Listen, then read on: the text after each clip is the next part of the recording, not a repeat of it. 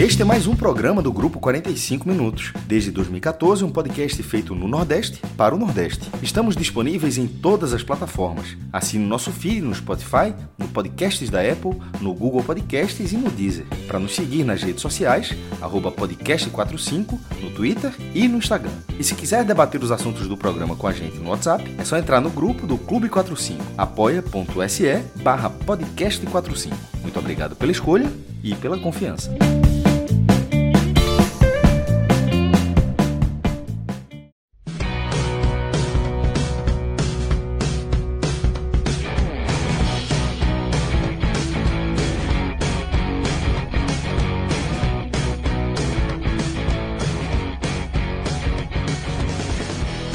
Agora sim, boa noite, galera. Começando mais um telecast na área. Eu, Thiago Minhoca, estou aqui na apresentação ao lado de Lula Bonfim e Pedro Pereira para falar sobre o empate entre Bahia e, aliás, Londrina e Bahia, jogo lá no Estádio do Café, onde o Bahia abriu o placar, né, no começo, no primeiro tempo, nas duas chances. Basicamente, o Bahia durante o jogo inteiro ficou se segurando com essas duas finalizações na mesma jogada de Davó, Matheus Davó, que conseguiu fazer mais um gol na Série B, artilheiro.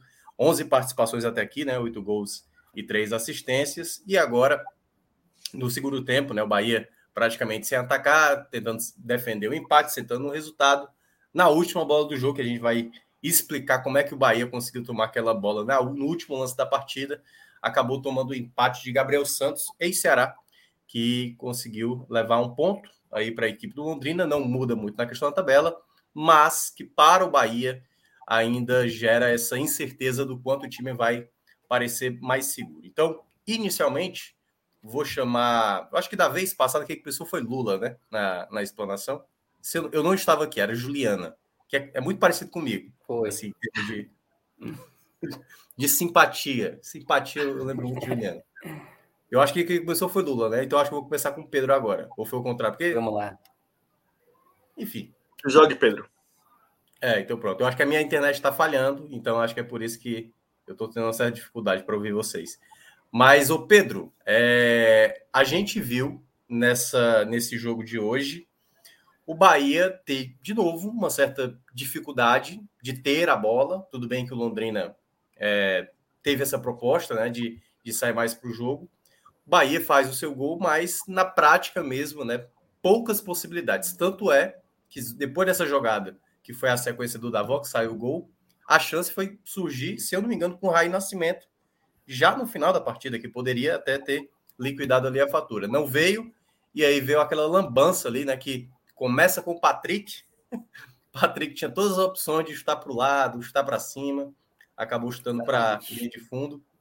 E depois é, Danilo Fernandes saiu muito mal ali e saiu o gol do empate. É, queria que você falasse um pouco do que você viu né, nesse empate fora de casa com o Londrina. Boa noite. Boa noite, Minhoca. Boa noite, Lula. Um abraço aí para toda a torcida que, que tá ligada.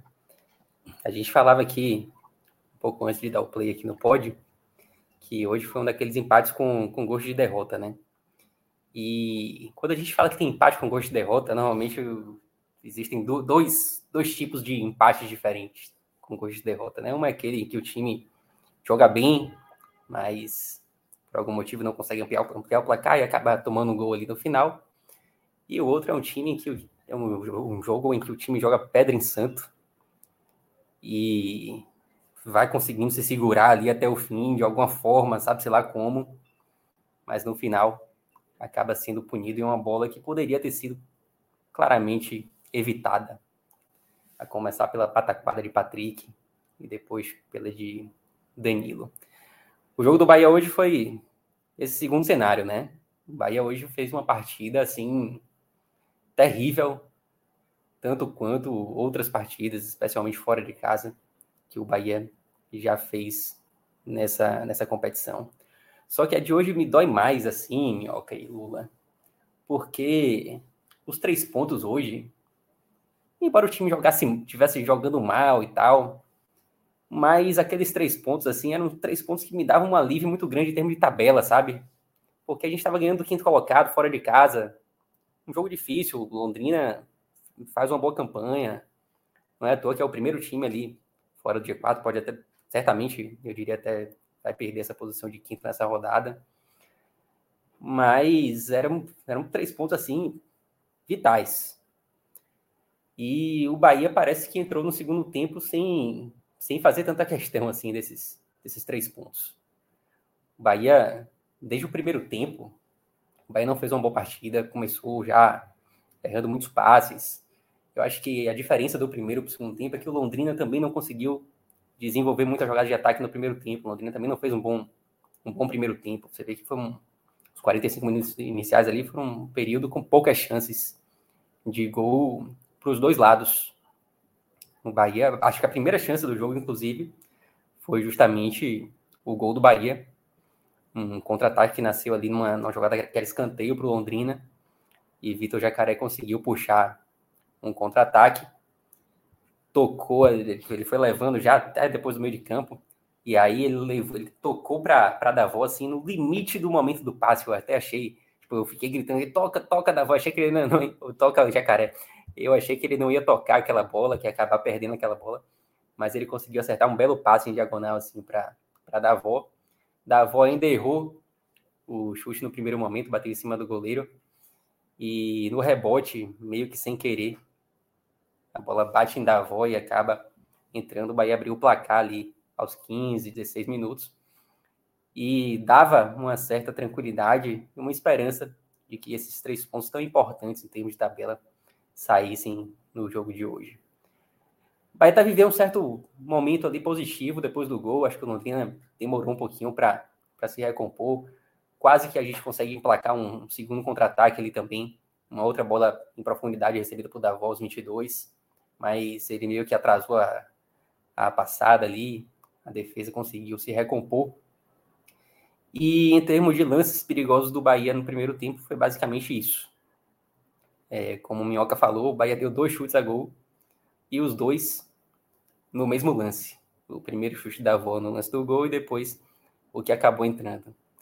É, mas o Londrina também não conseguiu fazer muita coisa no primeiro tempo, não. Acho que a primeira, primeira boa jogada, o primeiro lance de perigo do Londrina foi uma cobrança de falta de GG já aos 30 minutos ali, que levou um certo perigo, mas a bola, se ela tivesse ido um pouquinho mais para a direita, talvez até acho que seria gol, que ela passou pela barreira, passou pelo lado da barreira, não sei se daria tempo de Danilo chegar, mas ela acabou saindo pela linha de fundo.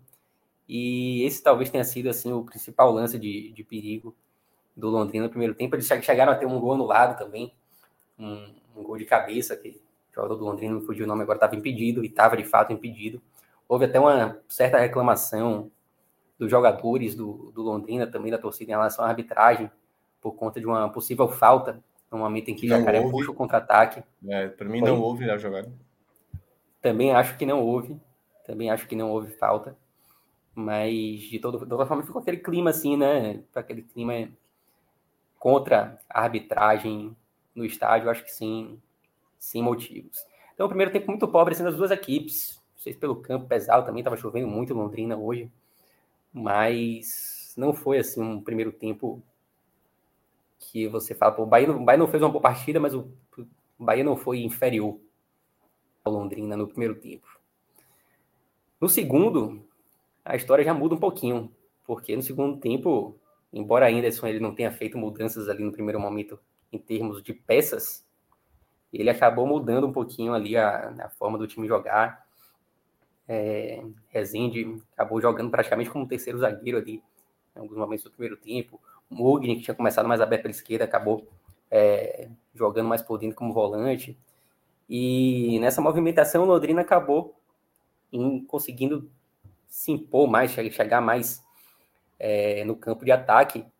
E o segundo tempo, assim, você via que a bola ela praticamente ficava o tempo todo no campo de ataque do Londrina. O Bahia chamou muito o Londrina para cima. Ainda assim, é, o Londrina conseguiu criar poucas chances efetivas de gol embora ele ficasse rondando o tempo inteiro na defesa do Bahia, o Londrina, embora ele tenha finalizado muito, ele praticamente não acertou nenhuma, nenhuma bola no gol do Bahia. Eu tô até ó, puxando aqui as, as estatísticas, as estatísticas é, Não teve, assim, pelo menos eu tô lembrado nenhuma assim que Danilo tenha se preocupado, pois assim, é. sabe? Nem, nem uma bola muito próxima, assim, da, do gol. Uhum. Não consigo lembrar, assim, Exato. É, eu tô puxando aqui as estatísticas, você vê que foram, foram 20, 20 finalizações do Londrina contra 3 do Bahia.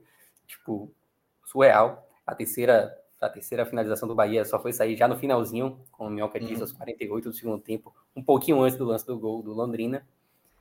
Só que dessas 20, desses 20 chutes que o Londrina deu, somente três foram no alvo, né? E não me recordo também de nenhum que tenha levado tanto perigo ao gol de Danilo. Anderson tentou algumas substituições assim que não, não consegui compreender muito. A, a entrada de Goulart, por exemplo, aberto na esquerda ali, praticamente não tocou na bola. O próprio Rodaíga entrou também no momento que o Bahia sequer conseguia chegar na frente. Eu não sei que bola que Rodaíga receberia, receberia ali na frente. E quando recebeu, mais uma vez, fez uma péssima partida hoje. Então, eu acho que esse comportamento do segundo tempo do Bahia fazia com que a gente tenha, a gente que assistiu o jogo, a gente passou o tempo inteiro temendo que esse empate acontecesse, embora o Londrina, repito, não conseguisse criar chances uhum. perigosas. É curioso porque aos 48 o Bahia enfim conseguiu chegar na frente novamente. Num lance em que Raí Nascimento recebeu de cara a cara com o goleiro, mas acabou chutando em cima do goleiro. E no, no lance seguinte, o juiz tinha dado cinco minutos de acréscimo. No lance seguinte, o Londrina cruza uma bola na área. Patrick poderia chutar a bola para qualquer lugar. Para qualquer lugar até para fora do estádio. E até ele... se fosse só para cima. Se fosse só para cima e ela descesse. Porque alguém poderia subir fazer qualquer coisa. Mas ele não tinha muito espaço. É, era impressionante. Ele não estava apertado, não era uma é, situação de, de, desespero, sabe? É, ele tomou a pior decisão total. possível. Pois é, um escanteio de graça. E Patrick, ele, ele deu um escanteio completamente de graça para o Londrina. Eu aqui em casa já me indignei, já me indignei só do fato de ter um escanteio. Uhum. E aí, já aos 50 minutos, o escanteio foi cobrado. Danilo Fernandes sai muito mal do gol. E o Londrina acaba empatando o jogo. Eu poderia até dizer que é merecido pela atuação do Bahia no segundo tempo. Mas o Londrina também não conseguiu criar tanta chance de perigo. Então, não sei se pelo, pelo lado do Londrina também não sei se foi tão tão merecido, embora eles tenham ficado muito tempo com a posse de bola, mas pelo lado do Bahia foi extremamente merecido esse empate, assim, sabe? O Bahia uhum. fez uma partida muito ruim hoje. E o Bahia vencer esse jogo hoje, de repente, seria importantíssimo em termos de tabela, seria sensacional, assim, o Bahia chegaria a 46 pontos. A gente poderia citar aqui que pouquíssimas equipes deixaram de subir com 46 pontos na 25ª rodada, mas o Bahia não mereceu sair de Londrina hoje com os três pontos, não, porque foi uma partida apática, horrorosa do Bahia, especialmente no segundo tempo. É, definitivamente foi daqueles jogos assim que, se você falar, pô, Bahia ganhar esse jogo hoje seria espetacular, mas não teria sido merecido. Então é um empate assim que deixa o torcedor indignado pela forma com que o time se comportou no segundo tempo. E no lance do gol, assim, eu, eu tô com mais raiva de Patrick do que de Danilo, assim, sabe? Tipo, eu acho que a grande responsabilidade ali do, do lance do gol foi de Patrick. Não sei se, se Lula concorda hum. comigo. Vou já perguntar para ele. Olha, é... e aí já passando para Lula. Lula, você já tem falado em alguns teles, né, da dessa questão do Enderson, você já pelo menos demonstrou da sua insatisfação às vezes com o Enderson de determinadas escolhas. Por exemplo, hoje, Gabriel Xavier, que foi uma das escolhas dele, voltou a ser titular. Para mim, né, já dando um, mini spoiler, eu acho que certamente muita gente vai falar, ele foi um dos destaques positivos. Até, e aí, para nisso que o Pedro falou, para que você também aborde. Na ideia de jogo do, do exatamente do, do Anderson, talvez ele quisesse isso em certa parte, ou seja, eu não vou, eu não vou me lançar à frente não eu vou ver qual é, o, tá, o gramado tá pesado, preciso ver como é que o Londrina, que tá, obviamente, tentando chegar na gente, virar e vou tentar aproveitar o contra-ataque. E o contra-ataque exatamente surgiu, como disse o Pedro. Aliás, dois contra-ataques, né? É porque nesse primeiro que sai o gol do passe do Jacaré, e eu gostei do, da análise do Pedro, que ele falou o seguinte: ele ficou demorando, demorando, demorando, mas ele foi ali na, no último momento que ele tinha que dar o passe, ele deu o passe. E talvez fosse até melhor mesmo segurar até aquele último instante, porque Davó talvez tivesse que percorrer mais com a bola. E aí, na hora que ele soltou, soltou na medida ali para o Davó fazer o gol ali, não numa bola que acabou sobrando, né? Ele perde na primeira chance, depois faz. E até aí, eu achei que o, o Bahia ia tentar, e conseguiu essa segunda vez, como disse o Pedro, uma chance que ele desperdiça. Quando eu percebi que o, o Bahia ia deixar o Londrina com a bola, tudo bem. É um pouco, vamos lá, um pouco compreensível você ficar mais retraído. Só que faltou ter um jogador que pudesse pensar melhor o time quando tivesse essa bola. Pelo menos foi o que eu percebi em campo. Não sei o que é que você achou ali, o que é que, o que, é que faltou. E a minha pergunta basicamente é essa: o que é que faltou para o Bahia ou para o Enderson das opções que ele tinha no cenário de jogo que ele tinha para esse segundo tempo, que ele acabou ou não executando, ou porque algum jogador em campo não estava conseguindo fazer, ou das peças que ele escolheu, como disse o Pedro, por exemplo, a entrada de, de Goulart, que talvez não fosse a melhor peça, se fosse um outro jogador. O que é que você acha que realmente faltou? Claro, você pode falar do erro grosseiro ali do último lance, tanto de Patrick como de Danilo. Mas o que é que você acha que faltou para o Bahia fazer até mais possibilidade de contra-ataque? Porque, como disse Pedro, era ali um jogo onde o Londrina não jogava bem, mas, obviamente, o Bahia também não criou possibilidades, com exceção dos 48 do segundo tempo, com o Raí Nascimento. É, é o seguinte, faltou tanta coisa. Primeiro que o jogador responsável por essa, por essa ligação, o principal responsável, mais uma vez, não foi bem, né? Daniel foi mal e, e, e isso prejudicou bastante. Mas, para além disso, Minhoca, é, eu acho que o Bahia não quis mesmo botar a bola no chão e sair jogando. O Bahia não, não quis, o Bahia abdicou disso. O Bahia passou é, a maior parte do jogo dando bico para frente. Quando recuperava a bola, o Bahia simplesmente se livrava da bola. O Bahia não, não tentava o passe longo, porque são, são, são duas coisas diversas, né? O Bahia passou a maior parte do jogo, do jogo, assim, fora esse momento pós o gol, né? Um momento de talvez 5 a 8 minutos que o Bahia tentou ligar contra-ataques rápidos. Fora isso, o Bahia deu bico para frente. Deu bico para frente, né? E, e, essa é uma escolha muito equivocada.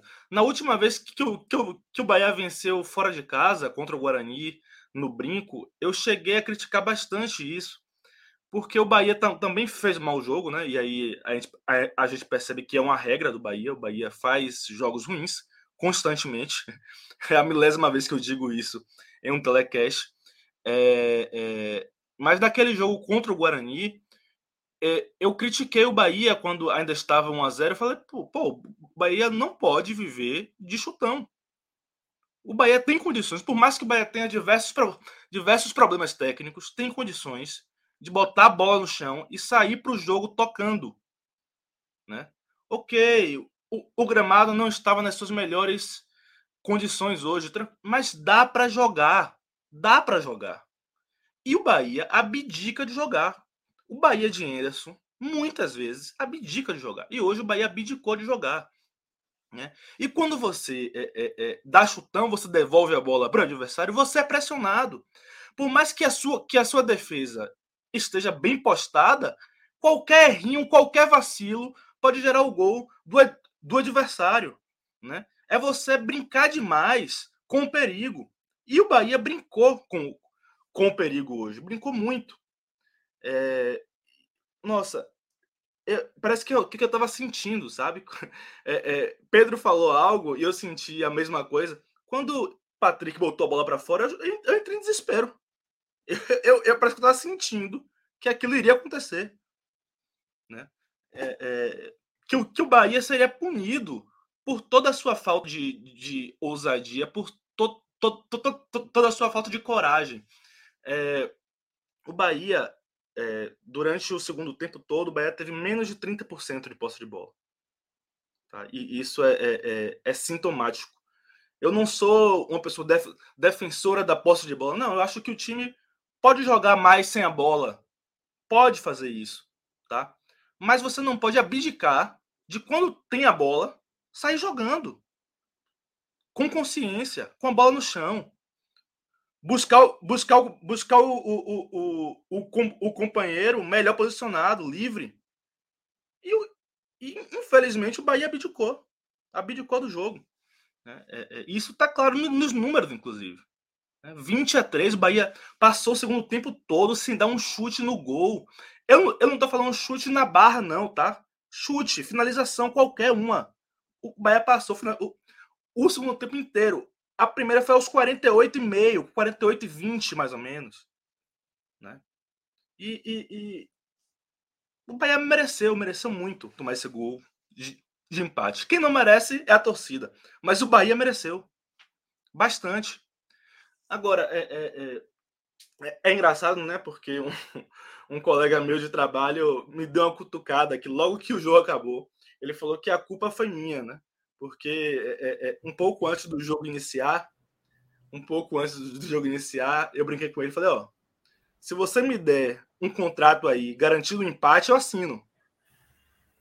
Aí ele falou, não, não, não, Bahia ganha hoje, Bahia ganha hoje. Aí eu, não, me deu, me deu um contrato com empate, que eu assino. E aí, quando o jogo acabou, ele falou, ó, a culpa foi sua, porque você assinou o contrato. E eu tava irritadíssimo no momento que ele é. mandou nem, nem respondi imediatamente. É, é, se a gente olha é, é, é para o jogo em si, né, a gente fala que é, dolorido pelo, pelo resultado ter estado na mão até 49,5. Né? Tava na mão o resultado.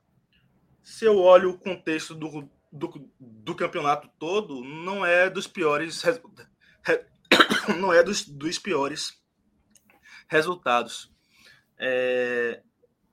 O Bahia empatou com um adversário difícil, perseguidor primeiro ali, né? O quinto colocado, fora de casa.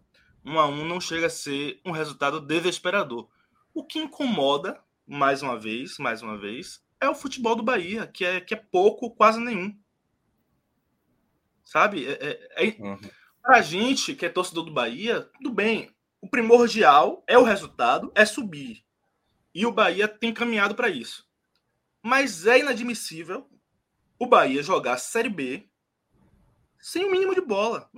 Eu, eu, eu não tô falando de, de dar show, não, tá? Eu tô falando de mínimo, de básico. O Bahia não apresenta o básico. Não apresenta o básico. Foi exceção quando o Bahia, o Bahia jogou bem. Exceção talvez três, quatro, cinco jogos no máximo, estourando na Série B. O Bahia fez cinco jogos bons. Estourando. Né? E isso é, é, não cabe, não cabe. As escolhas de Anderson, é, é você, você perguntou, né? Uhum. Anderson fez algumas mudanças que é, é, eu não entendi. Rodalega, por exemplo, para mim não fazia sentido nenhum. Tá? Nenhum. Porque o Bahia sequer, sequer chegava ao ataque o Bahia sequer chegava ao ataque. O Bahia precisava mudar para chegar ao ataque. Né? E aí você muda no meio. Ele mudou na frente. A entrada de Goulart, quando ele entrou no lugar de Daniel, eu pensei, poxa, beleza, Daniel tá mal. O Bahia precisa sair com a, com a bola no chão, um pouco mais de qualidade. A intenção de dele é essa. Mas aí, quando você olha para o campo, Goulart tá no corredor esquerdo sabe? E, pelo amor de Deus, é, é, é, é curioso porque Goulart é, é, chegou em Salvador reclamando né, que ele é meia. Eu sou meia. Eu não sou atacante. Estava sendo mal, mal utilizado. Né? E aqui é, o Bahia precisa de, de um meia para ajustar o time. O cara entra e vai para o corredor esquerdo.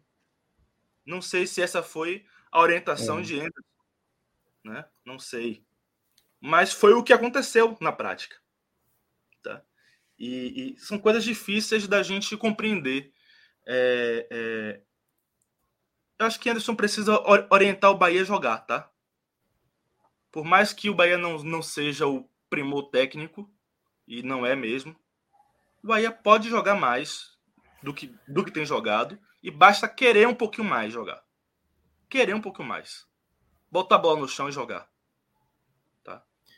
É, é, é, isso faltou mais uma vez hoje, mais uma vez.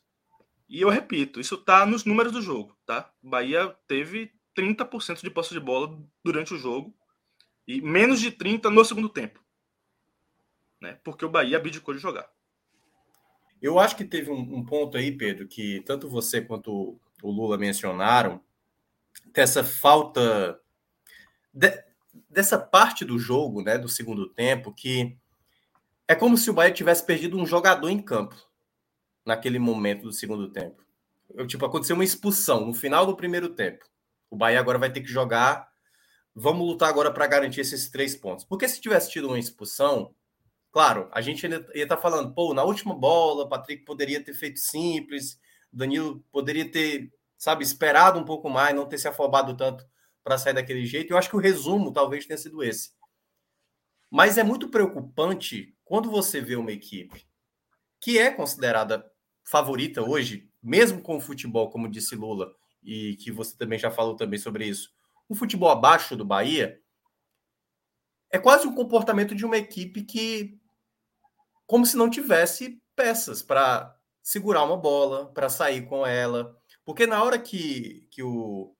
Eu acho que no final do primeiro tempo, uma coisa que eu acho que foi até falar na transmissão, a equipe do Londrina recebia muita bola ali, acho que era com aquele camisa 11, que agora tá me fugindo o nome, o Campetri, uma coisa assim, um, nome, esqueci agora o nome do rapaz.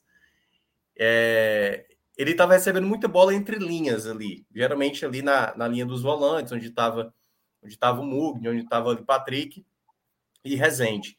E na volta ele faz o tal 4-1-4-1, que aí ele coloca Daniel caindo pelo lado esquerdo. Então, quando ele faz a troca, até explicando o que o Lula estava dizendo, ele coloca também o próprio Goulart fazendo aquele lado esquerdo.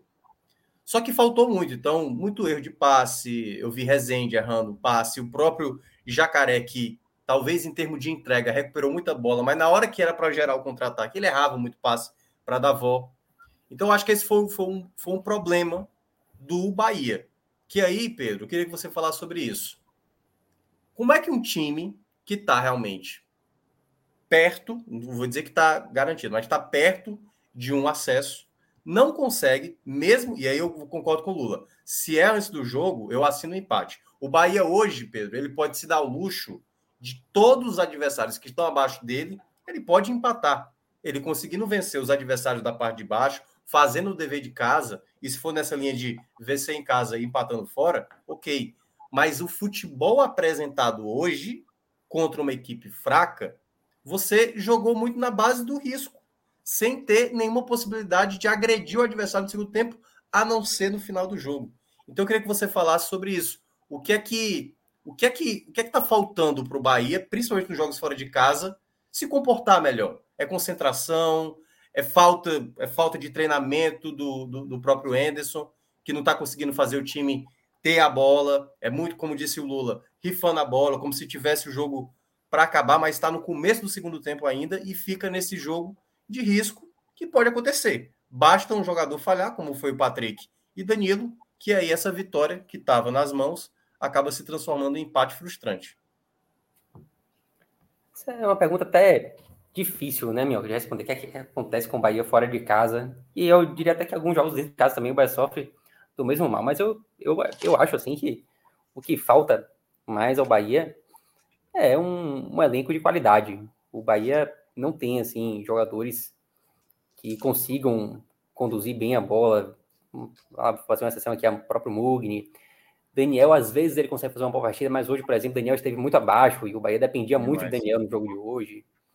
Então, quando você tem Daniel abaixo, o time parece que não anda. Quando você não tem Mugni, o Bahia sofre muito. É, a, a, dupla de, de, volantes hoje, Rezende e Patrick, também não conseguiram dar uma, uma, qualidade na saída de bola. Às vezes eles até conseguem, mas hoje não foi o caso. E o Bahia sofreu, o Bahia não conseguia sair com a bola nos pés. O Bahia perdia a bola quase instantaneamente quando conseguia recuperar. Você falou bem de Jacaré, às vezes a bola chegava nele e ele não conseguia dar prosseguimento às jogadas de ataque. O Bahia errou, passa demais. O Bahia errou praticamente metade dos passes que o time deu hoje. 49% dos passes que o Bahia deu hoje foram passes errados. Nenhum, é nenhum time consegue criar errando tanto passe. Então, acho que a grande questão é falta de qualidade. A sorte é que, mesmo faltando qualidade, o Bahia ainda tem um elenco superior aos adversários da Série B. E eu acho que é essa diferença que faz com que o Bahia esteja fazendo o campeonato até bem tranquilo em termos de pontuação. O Bahia não saiu do G4 ainda, e isso é louvável. É, a gente precisa reconhecer isso, que embora muitas vezes a gente critique o futebol, em termos de, de tabela, o campeonato parece até aqui ser bem tranquilo para o Bahia, mas a gente fica temeroso ao mesmo tempo, porque vê o time jogando mal e você, você sente que as derrotas elas podem acontecer. Vocês falaram bem que o, o empate nesse jogo ele ele tem pontos positivos assim. Eu queria citar como exemplo o jogo do Sampaio Corrêa. O Sampaio Corrêa era um outro adversário direto também. E aí eu estou chamando de adversários diretos aqueles times que estão ali próximos ao G4, mas que não conseguem chegar ao G4, que são as principais ameaças aos quatro primeiros colocados, inclusive o Bahia. E naquele jogo do Sampaio, o empate seria muito bem-vindo, porque vai lá que você só faria um ponto, mas você. O Sampaio deixaria de ganhar três, né? Então você teria uma aproximação menor. É, e hoje, com esse ponto também, a gente consegue fazer com que o Londrina não, não se, se aproxime mais do, do G4. Então, de fato, são pontos positivos. Eu acho que o que pega mais hoje foi, foi a atuação do time e a forma como o empate se deu. É, em termos de tabela, inclusive, só finalizando aqui, é, o Bahia re, repete até aqui as campanhas de 2015 e de 2010. E é interessante você ter esses dois, esses dois campeonatos. Que um é acesso e o outro não é, né? Perfeitamente. Um, um na verdade, é, a, é, aquela pipocada que no final do campeonato parou de vencer, né? Eu lembro dessa. É, eu acho que Minhoca pode até falar melhor do que eu, mas o time que alcança 44 pontos, como o Bahia tem agora na 25 rodada, se não subir é porque é pataquada, né? É porque entregou. A gente tem alguns exemplos. Tem o, acho que um, um exemplo assim que de maior pipocada do Vila Nova de 2008, que tinha 47 pontos já nessa rodada. E o Vila Nova de 2008 não subiu porque perdeu sete dos últimos dez jogos, assim, sabe? Tipo, pô, perder sete dos últimos dez é o time que realmente quer, quer entregar o acesso, né? Mas você pega esses dois, esses dois do Bahia, eu acho curioso, porque o torcedor do Bahia, obviamente, está sabe do que a gente está falando, né? O torcedor acompanhou 2010 e acompanhou 2015. E em 2010, o interessante é que na 25 rodada, o Bahia também teve um resultado desastroso, que foi uma derrota para o Icasa, que estava na parte de baixo da tabela. E o Bahia perdeu para o Icasa na Fonte Nova, em Pituaçu, aliás. É, perdeu por 4 a 2 E naquela ocasião, o Bahia perdeu a chance de colar no Curitiba, que era o líder. O Bahia chegaria a 47 pontos, mas acabou ficando com os mesmos 44 que o Bahia tem hoje, né? Hum, depois, é, se não me engano, acho que o Bahia ainda empata o jogo seguinte contra o Duque de Caxias, mas depois acaba conseguindo alguns bons resultados que fazem com que o Bahia suba no final de 2010, né? Suba até com certa antecedência. Vai subir com três rodadas de antecedência naquela ocasião e perdeu as últimas duas. Poderia até lutar pelo título, mas perdeu para o Santo André em casa e perdeu para o Bragantino fora, que foi um fora meio, meio em casa, porque o Bragantino mudou o jogo para Morumbi, atrair torcedor do Bahia, teve show de Ricardo Chaves, não sei o quê, mas acabou perdendo. E em 2015, o Bahia também chega a essa mesma rodada com os 44 pontos que tem hoje, e a derrocada começa a se desenhar já na rodada seguinte, na 26 rodada. O Bahia emplaca ali uma sequência de cinco jogos sem vencer, vai lá aqui empatando quatro e perdendo o Bavi por 3 a 1 E a partir dali, a coisa começa a ficar mais, mais complicada. Depois o Bahia até vence jogos contra o Oeste e Criciúma. E aí no final, já nos, nos seis jogos restantes, o Bahia, vou até eliminar a última rodada, porque na última rodada o Bahia já estava eliminado. Já não tinha mais qualquer chance de subir. Mas nas cinco últimas rodadas ali, desconsiderando a 38ª, o Bahia não venceu nenhum jogo, perdeu quatro e empatou um. Então, 2015 acho que serve muito de exemplo assim do que o Bahia não pode fazer em 2022. O Bahia não tem um acesso garantido ainda, embora tenha passado o campeonato inteiro no G4, embora a diferença para o quinto colocado nesse ano seja muito maior do que nos anos anteriores. Isso, obviamente, é um ponto a favor da campanha de 2022, mas Bahia tem que botar isso na cabeça. O Bahia não tem o acesso garantido ainda em 2022. Então, o time precisa jogar o suficiente para vencer os adversários e continua na sequência complicada de jogos. O Bahia tem o Vasco agora, na Fonte Nova, um adversário que está ali junto com o Bahia no G4. Depois tem Ponte Preta, que está numa campanha de recuperação, fora de casa. Tem o Tombense, na rodada seguinte, que também é um desses times que sempre aparece ali na quinta, sexta posição. Então, são jogos decisivos que o Bahia vai ter que aproveitar bem se quiser subir. Aliás, é, Lula, é, Pedro estava mencionando aí dessas a questão do elenco, às vezes não não ter aquela qualidade necessária às vezes para para entender ali o contexto da partida, de ao recuperar uma bola, acertar um passe, a gente viu muito erro. É, Danielzinho, novamente, muito abaixo do que deveria ser a peça principal. É, o próprio Goulart, que né, chegou agora recentemente, tem essa dificuldade, né? Ele não é um jogador de dinâmica tão rápida, principalmente, eu acho, por contexto que estava a partida ali, que era um jogo onde o Bahia se segurava e tentava buscar velocidade. E o Bahia, nessas contratações da janela, e aí qualquer coisa vocês me corrijam, fez uma aquisição para defesa, foi Gabriel, né? Uma para lateral, que foi Massinho, que também esteve em campo hoje, e, e meia, no caso, Goulart. De resto, jogadores ofensivos. Você acha que o Bahia faltou ainda nessa janela?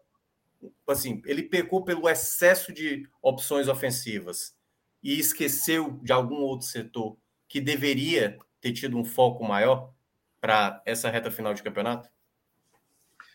Veja, eu, eu, eu acho que o ataque era um problema muito grave para o Bahia mesmo. Eu entendo esse volume de, de contratações para o ataque.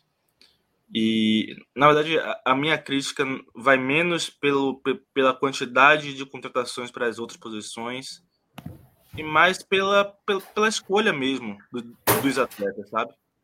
É... Diferente da maior parte das, das pessoas, inclusive colegas meus, é, é, é, eu vi muita gente elogiando bastante a, contra, a, a contratação de, de, de Ricardo Goulart. Mas quando é, surgiu o primeiro bur, burburinho em relação à, à vinda dele, eu só conseguia lembrar da contratação de, de Thiago Ribeiro em 2016. Uhum. E eu fiquei, velho, é, é a mesma coisa, é uma, é uma nova versão, sabe? Torcendo para ser apenas uma sensação minha. Eu estar errado, ele vir aqui jogar muito, enfim. É, eu, eu não gosto muito desse modelo de, de contratação, sabe? Não gosto. E eu acho que o, que o Bahia errou, errou nisso. Espero estar tá em tempo ainda de Goulart queimar minha língua, né? Da diretoria do Bahia queimar minha língua. Mas é, é, é uma contratação que eu não faria. Para mim, o Bahia erra mais nas escolhas do que no volume de contratações para cada posição, tá? É, é, o Bahia errou nos nomes, em alguns nomes. Eu, eu acho que Outros nomes foram bons reforços, tá? Bons reforços. É, é... Eu acho que Ítalo foi um bom reforço. Ítalo foi um ótimo nome. Eu acho que foi um bom reforço. Ele ainda não está em condições, né, Lula? Ele ainda ele vai precisar de mais alguns dias, né? Se eu não me engano. É provável, é provável. É, é, mas é, é, um bom reforço. Acho que vai ajudar Sim. o Bahia e, e, e, eu acho que é, Caio, Caio, Caio Vidal também tem possibilidade de ajudar o Bahia? Sei que ele não, não está em uma fase ascendente no Inter, mas já vi ele jogando bola, é jovem e, e, e eu acho que vale a aposta, sim. É, mas Ricardo Goulart é uma contratação que não me convence, tá? Não me convence. E eu, eu acho que, eu, que o Bahia precisaria de um atleta mais certo, esse atleta vai chegar, vestir e vai, vai nos ajudar. Eu não estou falando de um craque, não estou falando de um, de um Ricardo de um Ricardo Goulart no auge dele. Não estou falando desse perfil de atleta, tá? Mas eu estou falando de um atleta é, é, é, é, de nível de, de, de Série B que venha, vista a camisa e possa ajudar, tá? É, é, infelizmente, eu acho que a diretoria do Bahia focou muito nessa questão de, de vou trazer um cara de impacto sabe? Esse cara tem um nome, já, já jogou bola, vem aqui, vai dar experiência à equipe, enfim, eu, eu não gosto. É, é um modelo que eu não curto. Aqui no Bahia já se provou muitas vezes que dá mais errado do que certo, né? muito mais errado do que certo. E, e eu acho que a, a diretoria errou bastante nisso. E sobre questão de, de, de erros e, e, o Bahia não poder vacilar, né, é, é, não achar que está garantido acesso. Eu, eu entendi bastante o comentário é, é, de Pedro, que ele responsabiliza mais Patrick do que, do que Danilo pelo gol de empate hoje. Entendi porque a sensação é que Patrick foi é, é, disperso, sabe? que é falta de atenção. E, e, e isso pega mais para o torcedor. O Bahia, não tendo um time tecnicamente maravilhoso, tá? não estando é, é, é no seu auge é, técnico, físico e tático, o Bahia precisa estar atento, 100% atento. Sabe? Não dá para vacilar como, como o Patrick vacilou hoje. Tá? Não sei o que foi que passou pela cabeça dele, se deu um branco e, e ele é, é, é, cometeu esse erro. Já o caso de Danilo, e detalhe, tá? É, apesar de não ser não ser uma regra de Danilo no Bahia, tá? a saída de gol no passado de Danilo foi um problema grave tecnicamente, né? No Bahia ele não demonstra isso com tanta frequência. Hoje isso, isso, isso ficou claro, ficou forte é, é, é, é, o erro dele na saída, né? Ele ficou no meio do caminho.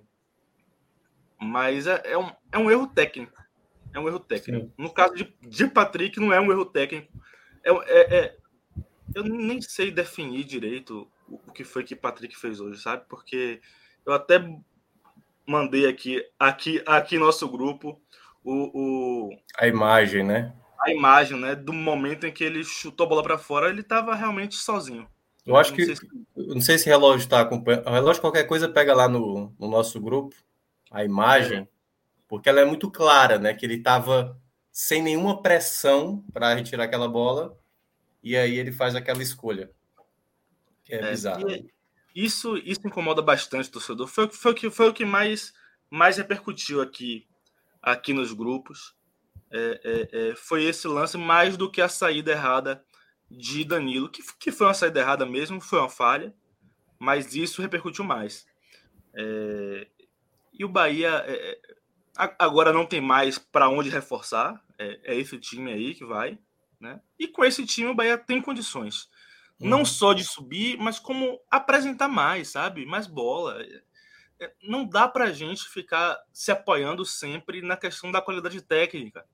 Porque quando você compara o Bahia com as outras equipes, o Bahia tem mais do que a, a grande maioria das equipes da, da, Série B. Tem mais. O Bahia pode mais. Sabe? E, e, e o próprio, a própria equipe precisa parar de se apoiar nessa moleta da dificuldade técnica. Sabe? que existe, é um fato. Esse time na Série A não ia para lugar nenhum. Tá? Não ia para lugar nenhum. Mas jogando a Série B, o Bahia tem a obrigação de se impor. Obrigação de se impor. Tá? O Bahia não pode se apoiar na moleta da questão técnica na Série B. Tá? Bahia não pode. Pois é. É. E esse é o que preocupa, né? Pedro lembrou bem aí da, do ano de 2015. Eu lembro perfeitamente desse ano que, se eu não me engano, é... aí eu não estou lembrado qual foi a rodada. Geralmente, Pedro, eu tenho rodada a rodada quem, por exemplo, tinha a melhor margem para o quinto colocado e deixou escapar o acesso, e quem estava mais distante do G4 que conseguiu ainda o acesso. Se eu não me engano, o Bahia é, é, de 2015 é aquele que conseguiu chegar mais próximo, faltando poucas rodadas, com maior distância para o quinto colocado e acabou cedendo. E isso foi naquele ano de 2015, que de fato o Bahia teve essa sequência que você falou de cinco jogos, foi três empates, uma derrota, um empate. Aí veio duas vitórias, depois uma sequência de derrotas, teve uma vitória e depois fechou com uma vitória já no final que não, né, já estava praticamente valia nada. É, com o time, com o time sub-20, com a é. Fonte Nova com as mil pessoas, eu, eu incluso, e o Bahia ganhou. Eu também. pois é, mas é, é isso. Eu acho que o Bahia ele mostra que tem um time com qualidade, mas às vezes ele ele quer baixar muito o nível dele, sabe? A ponto porque assim, eu acho que o Lula já falou isso outras vezes, acho que o Pedro também. Essa Série B ela não tem uma qualidade. Aliás, a Série B, de uma maneira geral, até a Série A, se a gente fosse entrar aqui com mais detalhes, a gente não vai analisar por completo, mas a gente vê que tem limitações, certo? A Série B, essa Série B, como nos últimos anos, vem tendo uma limitação das equipes. Hoje não foi um jogo vistoso, não foi um jogo, né, em termos de muitas possibilidades, né, a questão do gramado e tudo mais, só que o Bahia, às vezes, ele quer fazer um, um futebol abaixo do nível que já está baixo. Que foi isso que eu senti durante o jogo. Era um, um jogo assim que não estava acontecendo muita coisa, e o Bahia simplesmente aceitava esse jogo que, não, já que não está tendo perigo, então deixa, deixa como está. E poderia ter acontecido, como aconteceu contra o Guarani. A vitória sobre o Guarani foi parecida desse tipo. Só que lá a vitória foi confirmada. Dessa vez a falha individual, tanto de Patrick como de Danilo, custou essa vitória que poderia ter dado um pouco mais de segurança. E agora, a gente vai ter 10 dias, não é isso? Para o jogo do Vasco, né? É um 12, intervalo. 12 dias. 11, né? 12 dias. Então, um intervalo grande para o Bahia, até mesmo com essas novas aquisições. Acho que até para Anderson tentar ver outras alternativas. É, quem sabe ele pensar em outras alternativas, uma dupla Ítalo e Davó, se Ítalo tiver condições de jogar contra o Vasco. É, não sei, outra ideia que ele possa pensar, que aí vocês podem até elencar também quanto a isso. Mas, antes da gente entrar nesse outro assunto, eu vou pedir para a galera que está acompanhando aqui a nossa live, até porque eu não pedi nenhuma vez, o like para vocês aqui contribuírem com o nosso conteúdo aqui. A gente está fazendo essa live para vocês, então você, torcedor do esporte, que está feliz por esse parte do Bahia, você, torcedor do Vasco, talvez que possa estar por aqui também, deixe seu like. A gente faz aqui um conteúdo, é muito difícil juntar todo mundo aqui de uma parte. Eu estou diretamente de Fortaleza, Pedro e Lula estão lá na Bahia, né? É, que estão abordando essa questão do Bahia. A gente vai ter amanhã Copa do Brasil, a gente vai falar de Copa do Brasil. É, amanhã o Fortaleza vai enfrentar o Fluminense. Na quinta-feira, o esporte vai entrar em campo pela Série B. É quinta-feira, se não me engano, é o esporte? Acho que é quinta-feira. É, enfim, então todo dia a gente praticamente aqui a gente aborda um assunto e o mínimo que a gente pede para você é deixar o like. É apenas lá, tá lá o polegar no gostei, apertou, já contribuiu. Se você não for inscrito, você está gostando do conteúdo, você tem aí a opção de se inscrever no canal e ser notificado apertando no sininho toda vez que tiver uma live da gente para a gente abordar ou um assunto aqui é, que a gente acaba trazendo do jogo, ou, obviamente, o nosso raiz que saiu ontem, por exemplo, a gente analisando tudo que aconteceu no último final de semana. Então, já peço para vocês aí pelo like. Deixa eu ver aqui a mensagem do relógio. É, ele tem a imagem aí. Pode colocar aí a imagem que o relógio deu uma ediçãozinha na foto aí. Acho que dá para a gente ver o que é que o que é que Patrick foi fazer com a gente. Acabar se, com esse desprazer de ver essa imagem. Foi isso, cara. Ele matou a live, né? A gente estava aqui e aí, ó, caiu. Tá sem a imagem? Consegui. Relógio. Eu, eu, eu tava. Olha a imagem. Sem pressão nenhuma, não tinha ninguém próximo a ele. E aí ele tinha várias opções. Ó. Ele, ele, eu acho que ele podia até dominar e chutar para outro lado. Eu não sei o que é que vocês acham. Lula tá, ele tá no podia dominar. Ele podia dominar. Acho até que tinha, tinha alguns jogadores do Londrina ali atrás, fora da, da grande área, mas ele podia dominar e chutar para frente. Poderia ser um chutão, beleza. Podia chutar para lateral. Lateral. Ia, lateral. ia gerar aquele latereio, mas né, era melhor com a mão do uhum. que com o pé, pô. Né? Com certeza. Sem dúvida. Porque, primeiro, porque Danilo não teria saído do gol se fosse um lateral. Entendeu? No escanteio, ele, ele saiu daquele jeito. Exato. Aí ele dá uma bico aí para para a linha de fundo, um escanteio completamente de graça, assim, tipo. Totalmente de graça. Não dá para Mas foi, foi uma coisa que eu pensei, Pedro, sabe? Porque é exatamente, é o chamado castigo, né? Você colocou essa situação. Eu entendo a raiva maior para cima do Patrick, mas não tem como não citar Danilo também, né? É, é uma leitura claro. totalmente errada, entendeu? É, Porque, exatamente. tudo bem, é. Uhum. fez, a, fez a besteira, não faz uma segunda besteira, entendeu? Porque, assim, uma uhum. besteira já era, já era já era a nível da gente criticar. Tanto é que a gente vai daqui a pouco entrar nos destaques. Mas, poxa, uma bola vai na área e você sai daquele jeito. Eu não estou lembrando qual foi o jogador que estava na marcação. O máximo jogador que estava próximo era esse aí.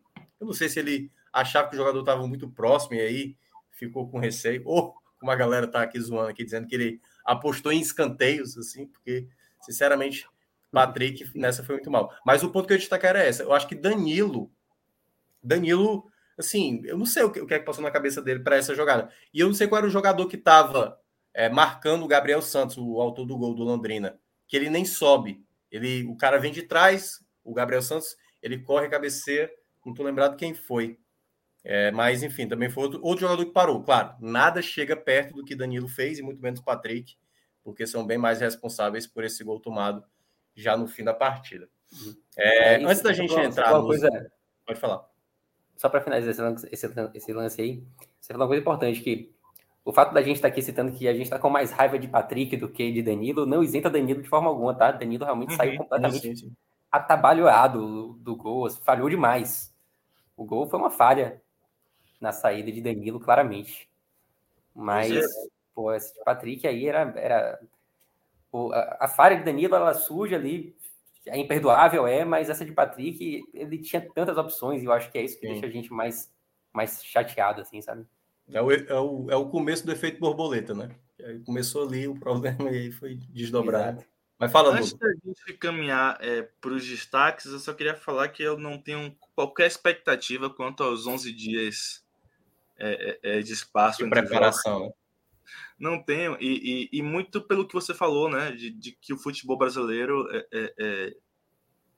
Há, um, há, um, há um descaso pelo jogo hoje, sabe? A gente se apoia muito nessa questão técnica. Eu vejo tantos times é, é, é, na Europa mais pobres, times com elencos modestos, que se propõem a jogar bola. Se propõem a jogar bola. Tá?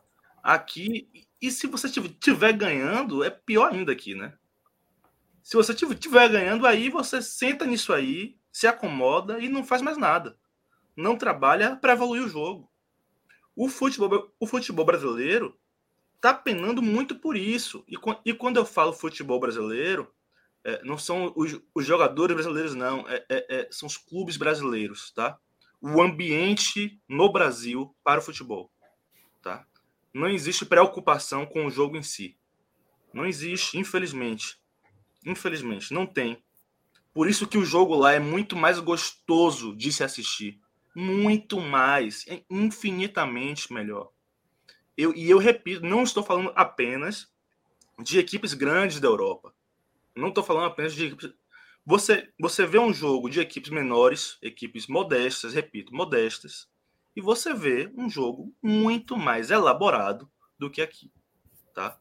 E, e é por isso que eu não tenho expectativa nenhuma de evolução nesses, nesses 11 dias.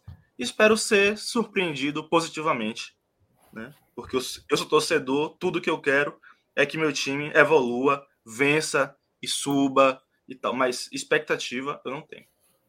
Lula, eu não tenho expectativa nem desses 11 dias, nem dos três, quatro meses que faltam para terminar esse ano. Assim, eu já desisti de ver esse time vai jogando bem. Eu tenho expectativa que suba, que consiga ir até o final do campeonato, é, mesmo jogando mal, é, consiga se manter no, no, G4. Mas esse time do Bahia eu já desisti de ver ele jogando bem, embora em algumas partidas isso vai acontecer, mas como você falou mais cedo, é exceção. E é engraçado até que durante, é, durante essa semana eu vi algumas pessoas comentando né, que o Bahia estava já o campeonato inteiro no G4 e mesmo assim é, tanto alguns torcedores quanto membros da imprensa batiam no Bahia por conta da, da falta de desempenho em alguns jogos. Alguns torcedores se queixando disso, né? O fato de mesmo o time, o time estando bem posicionado, as críticas existirem. E essas críticas existem muito por conta de situações como a de hoje, né? A gente critica a forma como, como que o Bahia joga para que situações como a de hoje não ocorram. Três pontos fundamentais para o Bahia que deixaram de ser conquistados porque o time fez um segundo tempo assim tenebroso. Então, claro, quando a gente está feliz com o time no G4 e tal, eu estava até satisfeito de vir para cá hoje com 1 a 0 mesmo com o time jogando mal. Sim. Acho que seria uma live leve, né? Tipo, é claro que a gente ia citar que o time jogou mal, mas íamos ressaltar que o time estava no G4 o prato inteiro e que era o momento de apoiar. Continua sendo o momento de apoiar, acho que a Fontenal vai estar lotada contra o Vasco. Vai estar absolutamente lotada. Mas as críticas, elas têm que existir quando o time joga mal, justamente para que jogos como esse de hoje não ocorram e são jogos que podem uhum. colocar tudo a perder, assim, em determinados momentos, sabe? É, Perfeito. eu concordo muito com o que vocês mencionaram, assim, é um, acho que é um ponto até mesmo para quem tem uma gordura, obviamente não é fazer uma revolução, né, porque você está ali na frente, vamos agora tudo ofensivo, não, acho que é mais para, dá para fazer algo melhor, entendeu? Você ter, você ter uma margem para errar às vezes, entendeu? Hoje o jogo no 1 a 0 Poderia, às vezes, é, o Bahia se, ser um pouco mais eficiente né, né, nessa qualidade de jogo que acabou não acontecendo, e aí ficou nesse empate. Então, antes da gente entrar nos destaques, para saber quem foi bem e quem foi mal, Patrick, aguarda aí, daqui a pouco o teu nome vai, vai ser citado. Vamos para o Bet Nacional, a Bet dos brasileiros. A gente vai ver a tragédia que foi ontem. Fred Figueiredo fez uma loucura ontem. Olha o que, olha o que é que o rapaz promoveu. Isso aí são jogos de amanhã para ainda tentar recuperar, certo? A gente fez essa aposta aí, mais áreas de dúvida. Ele apostou 200 no Londrina. Ele queria, ele queria perder, certo? Já, já de cara, ele já queria perder. E aí ele foi lá, jogou, nem deixou a galera pensar. A galera no chat ontem, no Raiz, ficou desesperada sem entender como é que ele fez isso e perdeu o dinheiro, né? Caímos aí abaixo de, de 600, já estamos aí com 580 reais. E a nossa meta agora, Lula e Pedro, é apostar com pouco, mas numa odds alta, entendeu? Então a gente vai ter que fazer uma combinação maravilhosa com um valor baixo para ver se retorna um valor significativo. Então, amanhã a gente vai ter Série B, Criciúma e Operário. A gente vai ter três jogos da Copa do Brasil, em que os meninos também já fizeram algumas apostas mas a gente pode fazer aqui as nossas. E de resto, aí vai ter, acho que, jogo de Champions, né? Vai ter jogo lá da Europa. O que é que vocês sugerem aí? Vamos tentar montar uma tripla aí, uma tripla bonita, ou se ficar muito baixo, a gente bota uma quádrupla, e aí seja oh. o que Deus quiser. Eu aviso antecipadamente que eu sou um pouco reticente com, com apostas combinadas, tá? Mas ele já tá dezinho, certo? Ele já tá dezinho nessa combinação. É baixo, só para ter o retornozinho se vier para salvar. Não, Corinthians ali. Corinthians. Corinthians. Apesar do futebol do Corinthians não ser muito convincente, esse Atlético Goianiense tá jogando nas Copas bem para caramba, mas vamos lá. Corinthians eu concordo. Corinthians eu concordo. Eu não concordo. Não. Fortaleza aí. não, eu queria não concordar, até porque eu, eu tenho eu uma, uma, mas eu acho que o Corinthians vai vencer esse jogo. Vai, amanhã vai, o estádio vai empurrar muito esse time, eu acho. Vai vai tomar 1 a 0 Mas vamos assim, vamos na democracia. Já tem dois votos, vai Corinthians. Já vai botando aí. É. Rapaz. Já, já, já foi feita a aposta no, no, no, nos jogos do Fluminense e do Atlético Paranaense, não foi? Foi, eles, eles fizeram, olha a combinação que eles fizeram: Fortaleza e Atlético Paranaense. Eu até falei eu, assim: eu... não, um pode acontecer, os dois juntos é que eu acho pesado, que não vai acontecer. Pesado. Não vai. Agora, eu não sei se eu colocaria também esse Fluminense aí, pagando um 62 na, na nossa aposta, porque Fortaleza vem embalado, né? Três vitórias seguidas. Eu acho que a questão então, mais é quem vai fazer o primeiro gol. Se o Fluminense é, fizer é, o primeiro gol, assim. eu acho que o Fortaleza. Dependendo, obviamente, depende de quando vai ser esse gol, né? Se for no começo do segundo tempo, acho que o Fortaleza dá a morgada e termina com vitória do Fluminense. É, mas é, é, muito incerto. Esse Fluminense Fortaleza, para mim, é bem certo mesmo amanhã. Bem certo. Oh, mas bota tem, Corinthians tem, tem aí. mais não? Tem. vai passando, vai passando aí, relógio, para ver que aqui. É que Criciúma e Operário, você não tem a menor ideia, né? Do que pode ser aí. Criciúma e Operário, acho que é. Mas eu acho que o Criciúma é favorito, galera, né? É, mas pode ser o Criciúma. Pode Criciúma é favorito. Então vamos lá, vai. Vai juntando aí o, o relógio. Criciúma, Corinthians. Acho que o relógio tá. Esse Atlético Paranaense Flamengo também eu saí de baixo. É, tomou 5x0, era com time reserva, né? Mas a maioria dos gols foi de escanteio. Mas amanhã eles vão catimbar demais. Amanhã, Filipão vai fazer aquele jogo. Eu vou te falar, viu? Clisman, tem como. Se fosse fazer uma aposta, eu fazer ah. pura do Atlético Paranaense. Pura. Seca? Seca. 4,24. É, eu ia fazer pura Atlético Paranaense. Velho, por mais que seja, que, que seja o Flamengo em uma, em uma boa fase, eu ainda acho absurdo no futebol brasileiro, em times da mesma divisão, o mandante pagar 4,24, amigo. É, é um negócio assim. É verdade. No futebol brasileiro, meu irmão, 4,24 eu acho um desrespeito. Eu acho um desrespeito. É, o Clisma, assume, por favor, aí, porque o relógio acho que realmente foi embora. e foi embora sim, né? Não, não tá podendo se comunicar com a gente. Mas vamos, vamos fazer essa aí. Assim, eu, eu tenho receio, viu, com, com essa sua. Eu, eu entendo esse seu posicionamento. Acho realmente também absurdo, o mandante 4,24. Mas eu não apostaria nunca no Atlético Paranaense amanhã. Nunca. Posso até apostar que vai para pênaltis. Posso até apostar que vai para pênaltis. Porque eu acho que vai ser o jogo do Atlético Paranaense. Ver se consegue levar um esse jogo mais empate. Um Atlético mais empate fica abaixo? Vamos ver. Olha aí, ó. É, Atlético devolvendo com empate ou, ou é o Atlético empate?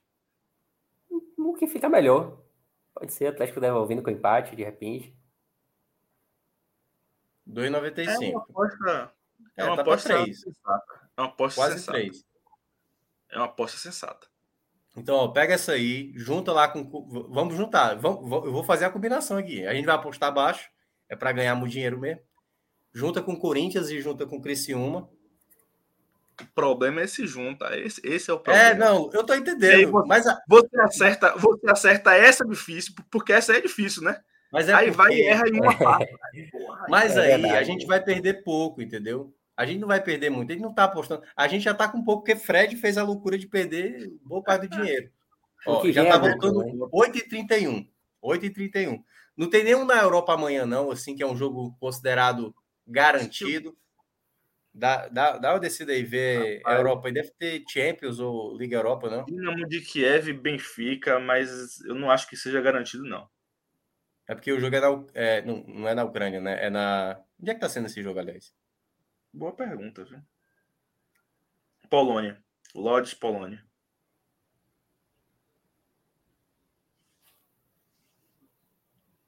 Olha aí. UEFA Champions League. Tem o Maccabi contra o Estrela Vermelha e o Karabag contra o Victoria Pilsen.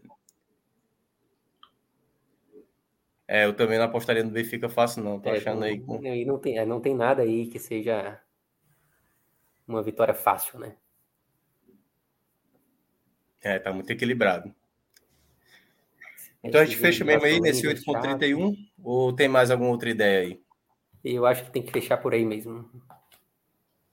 Então pronto. Então Vai coloca. O quê? Vai aí, é isso aí mesmo. Sugestão? Então, fechou, 15, né? 15. Bota 15 aí, pronto. 15 reais. Vai voltar quanto? 124. Vamos ver se a gente amanhã a gente ajuda o estrago que Fred Figueiredo fez com o nosso saldo.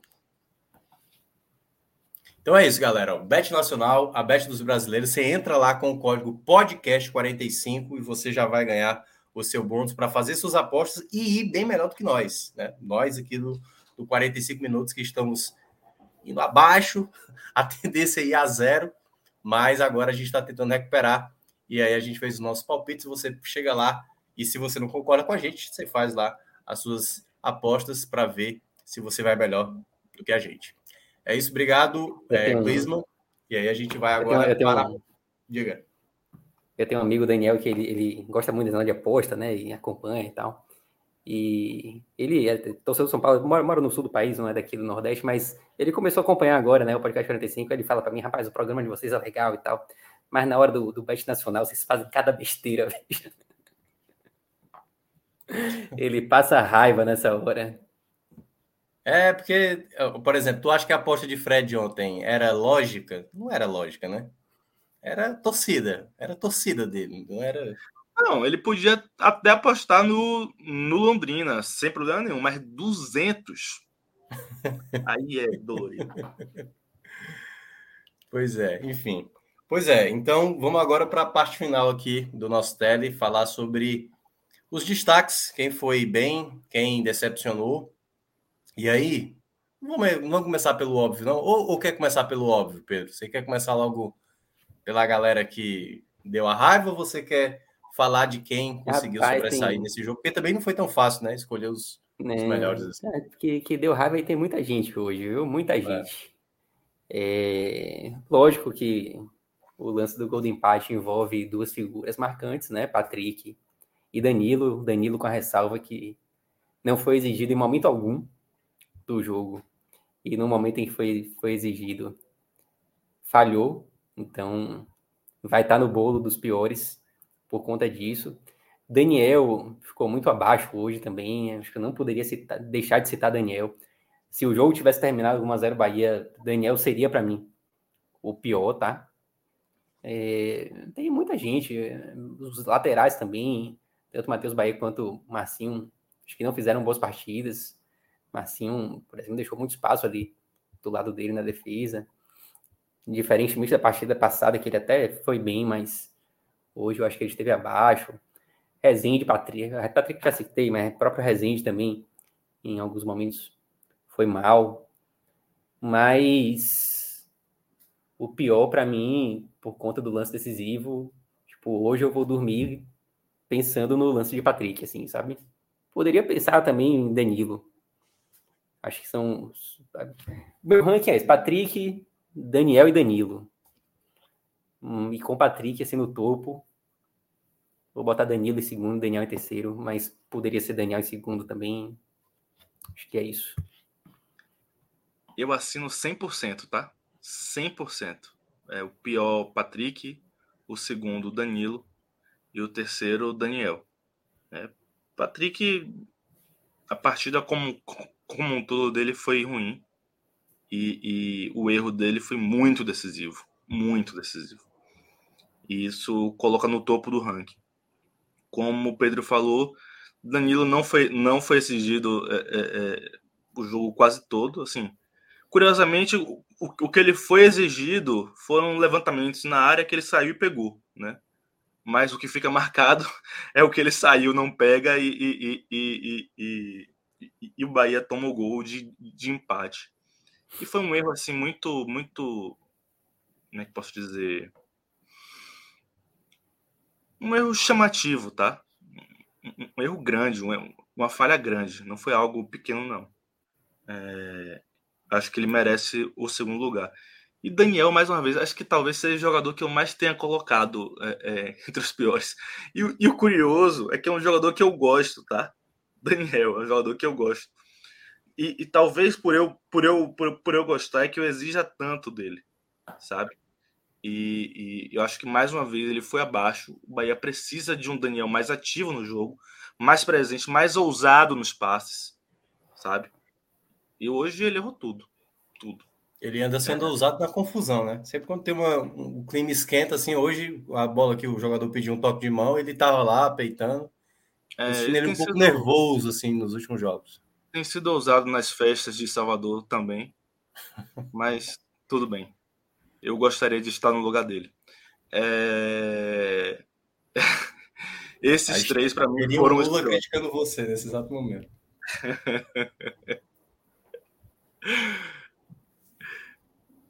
e o lado positivo, galera. E aí, Lula? Começa com você agora. Essa é, é, é, a parte difícil, porque o, o, difícil é encontrar os positivos, sabe? É, é, e mais uma partida muito ruim do Bahia, muito ruim. Eu vou colocar.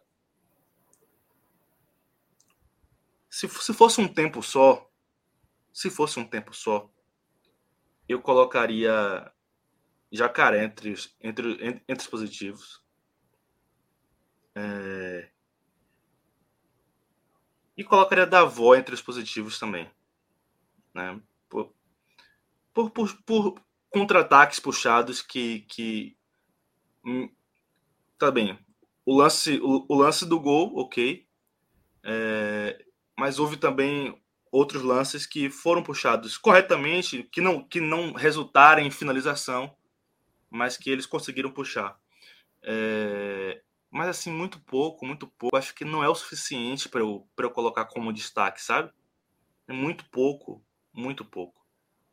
O Bahia precisa, precisa oferecer mais, o Bahia precisa de mais. E, e foi muito pouco defensivamente alguém assim, que até porque pela proposta do Bahia já quer se defender. Defensivamente, eu preciso dizer uma coisa: o miolo de zaga do Bahia é, é, é, foi bem. Tá? É, era isso. Por, por isso que eu já dei um ensejo para você, para você citar alguém de lá. É, o miolo de zaga do Bahia foi bem. É, inclusive, muito por isso que o, que, que o Londrina teve muita posse de bola, muito volume, mas não conseguiu criar grandes chances porque não conseguiu penetrar a área do Bahia. Isso. Né? não, não, não houve penetração na área do Bahia, porque o, a dupla de zaga do Bahia é, é, conseguiu in, impedir essa, essa penetração na área. Bom ponto. É, é, é, eu vou colocar entrevistar Gabriel Xavier. Gabriel Xavier, que injustamente vinha, sido, vinha, vinha sendo banco, na minha opinião. Né? Desde que. Quando, quando o Bahia esteve jogando com. Já, já falei aqui outras vezes, mas quero dizer mais uma vez, tá? Quando o Bahia esteve, esteve jogando com três zagueiros, eu achei ele assim. Um destaque quase que absoluto. Né? E eu, e eu falei algumas vezes aqui que quando voltasse a jogar com dois, minha dupla de zaga seria Ignácio e Gabriel Xavier. Falei algumas vezes aqui isso, né? E curiosamente, é, quando voltou a, ser, a serem dois zagueiros, voltou Luiz Otávio. Quando Luiz Otávio saiu, voltou Didi, que aí eu entendo menos ainda, um negócio surreal. É, é, eu acho que essa dupla de zaga, de zaga do, do Bahia, tecnicamente, foi bem hoje. E, assim, eu manteria. Não, não, não vejo motivo para Anderson mexer nesse miolo de zaga para a próxima partida, tá? Não, não vejo motivo.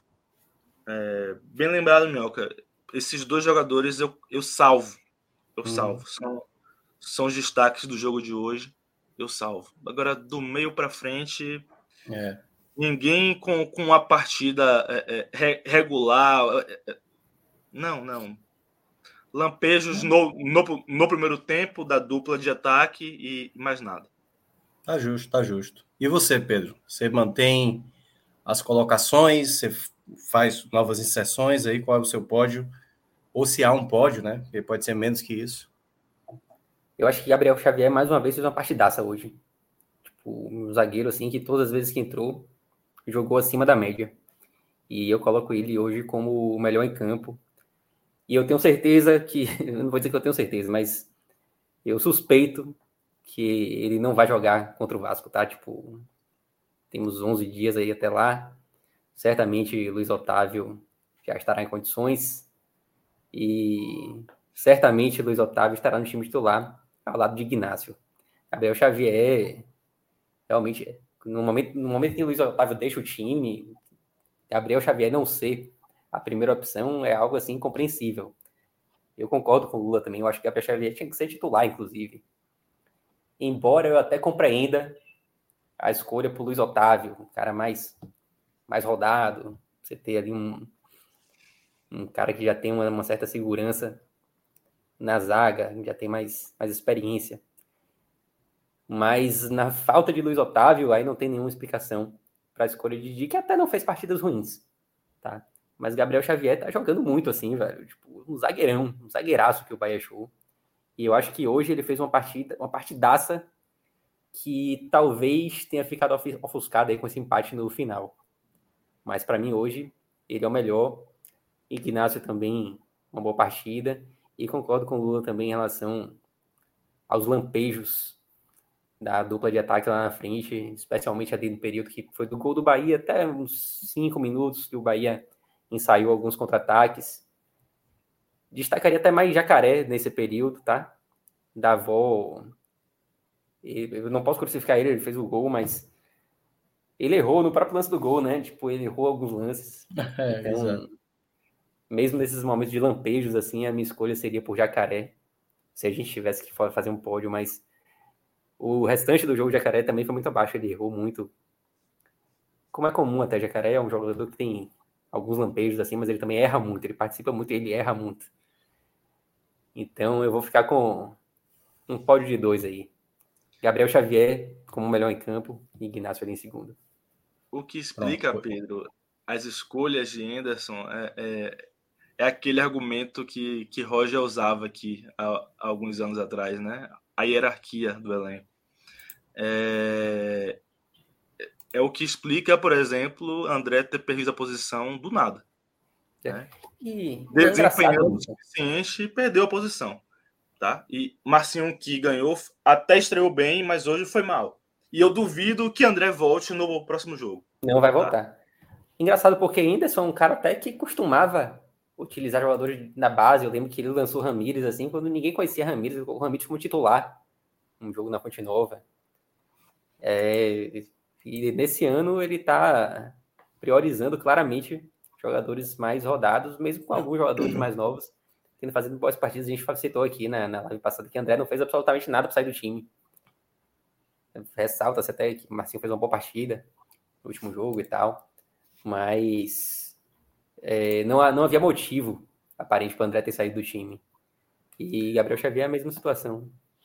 Eu queria fazer é. só mais um comentário antes da gente caminhar para o fim aqui, é que eu achei curioso durante a, a, a, transmissão do Sport TV que o comentarista Alexandre Losetti é, criticou a formação da tabela, né?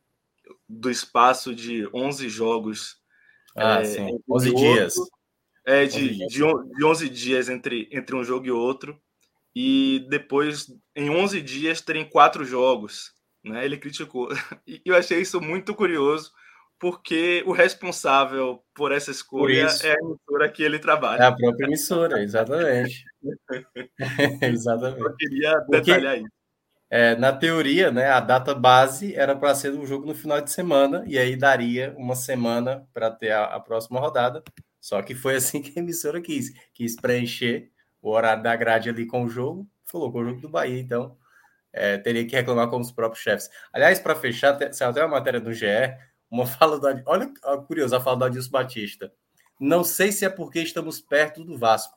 Esse, ele reclamando por conta da arbitragem do jogo de hoje. Não tem nada nem a ver com o Bahia. Ou seja, para ele, a arbitragem hoje prejudicou o Londrina por conta do Vasco, porque eles estão perto do Vasco. Então, surreal aí o que o Adilson Batista falou, mas, enfim, a reclamação dele. E para falar também para o pessoal da audiência que a gente sempre faz matérias também lá no NE45, o Ceará, e aí só para fazer uma geral hoje da, do dia, né? O Ceará ainda não anunciou o treinador, estava fazendo reunião na noite de hoje, a diretoria, o presidente da diretoria, e possivelmente aí um nome colombiano, um treinador colombiano, e muita gente está dizendo que vai ser o Rueda, aquele que treinou é, recentemente aí a seleção do, do Chile. Não, o Rueda foi do, da Colômbia, né? da Colômbia. A seleção da Colômbia que não foi para a Copa do Mundo. e que também treinou o Flamengo, acho que uns cinco anos atrás. E, claro, se o Ceará confirmar a contratação, não sei se dele ou de outro treinador, a gente deve saber nas próximas horas. Então fica ligado lá no NE45, que a gente vai trazer informações, a coletiva do, do Anderson e tudo mais que envolve os clubes do Nordeste. Então, no obrigado, Pedro. Como é? No Wikipedia, que não é fonte, no Wikipedia é. já fala que ele atualmente é o treinador do Ceará. Foi algum, algum treinador, foi algum torcedor do Ceará que já colocou lá, já é do Vozão e tal. Mas é isso. Então, obrigado, Pedro Pereira, obrigado, Lula Bonfim, por participar aqui de mais uma live. Agradecer também ao pessoal da técnica, tanto ao Rafael Estevam, vulgo relógio, que esteve aqui no comando por um determinado momento, já que no momento da Bet ele fugiu, e Clisman Gama, que eu sou muito fã desse rapaz, que faz tudo, comenta, edita, toca bateria, nem sei se toca bateria, mas tem cara de baterista. Mas é isso. Obrigado a todo mundo. E amanhã a gente vai ter live. Boa noite a todos. Até mais. Valeu. Valeu, pessoal. Um abraço. Valeu, galera.